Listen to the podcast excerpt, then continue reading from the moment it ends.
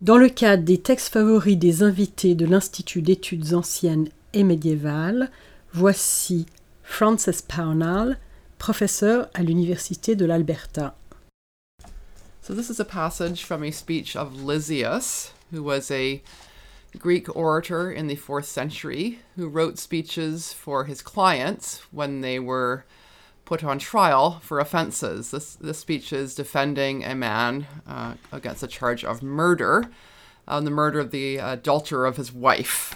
So, in this section of speech, which is sections 9 through 13, the speaker is telling the story of how the adultery happened and how he, being naive, uh, reconfigured the geography of the house so his wife had better access to her lover and used the excuse of her baby to come and meet the lover downstairs while the husband was locked upstairs in the men's quarters. So I will start now. Proton men un o andras, de gar kai tauth humin diegesis thai, oi kidion esti moi de plun. Issa echon ta ano tois kato, kata tein gunai konitein, kai kata tein andronitein. Epede de to paidion egenato hemin, he meter auto e theledzen. Hina de me, hopata lus thai deoi, kendunawe eh, kata tes klimakos kata bainusa, ego men ano dioi diaitomen, haide genaikes kato. Kai hutos ede sune thismenon ein, hosta palakis hegune, apei kato, kathu desusa hosta paidion, hina tontit thon autoi didoi, kai me boa.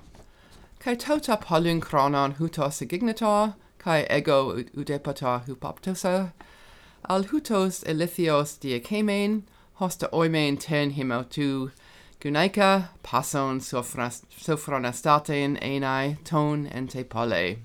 Proiontas de tu chronu, o andras, hecon men aprostacetos ex agru, meta de ta depnon, ta paidion eboa, kai agis colainen hupotes therapines pedetes lupumenon, hina tota poie.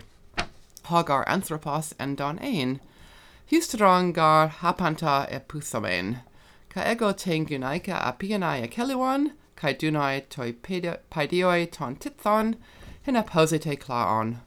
Heda de top men proton uc ethelen, hos men as mene me ho heoraquia, he contatia cronu, e pede de ego orgazomein cae celuan auten epianae, hina suge, efe, peras antotha pten paediscein, cae protron de methuon helces auten, cago men agelon, acene de Anastasa cae Apiusa, pros tithesi ten thuran, pros poiumene paidzein, cae ten clein efelcetai.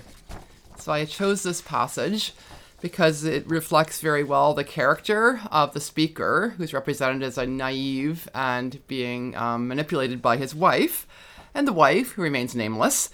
Um, we see how she manipulates her husband, and this is part of the defense because Lysias characterizes his speaker as being far too naive to have come up with the elaborate plot that the prosecution alleges that he did to kill his wife's adulterer while claiming it was for some other reason.